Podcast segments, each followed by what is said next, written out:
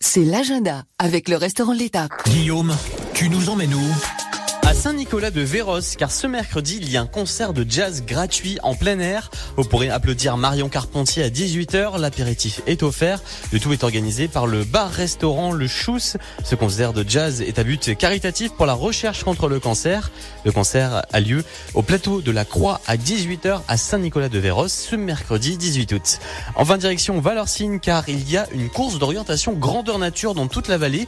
Un bon prétexte pour une balade en pleine nature où pourrez tester vos capacités à vous repérer dans l'espace. Pour pratiquer cette activité physique, il est nécessaire de savoir lire une carte, de connaître la signification des légendes et de comprendre les échelles de terrain. Une activité ludique pour tous. Parcours matérialisé grâce à neuf balises placées sur des éléments remarquables du terrain qui sont référencés sur la carte comme des points de passage obligatoires pour euh, poinçonner donc grâce à des pinces accrochées aux différentes bornes. Il faut deux heures, il y a 200 mètres de dénivelé positif, c'est ouvert à tous, c'est gratuit. La brochure et la carte sont à télécharger sur le site de l'Office du tourisme de Chamonix ou à récupérer dans un bureau de l'Office du tourisme de la vallée de Chamonix. Excellente sortie avec Radio en Blanc et prochain point sur les sorties à faire dans les deux Savoie tout à l'heure à 18h40.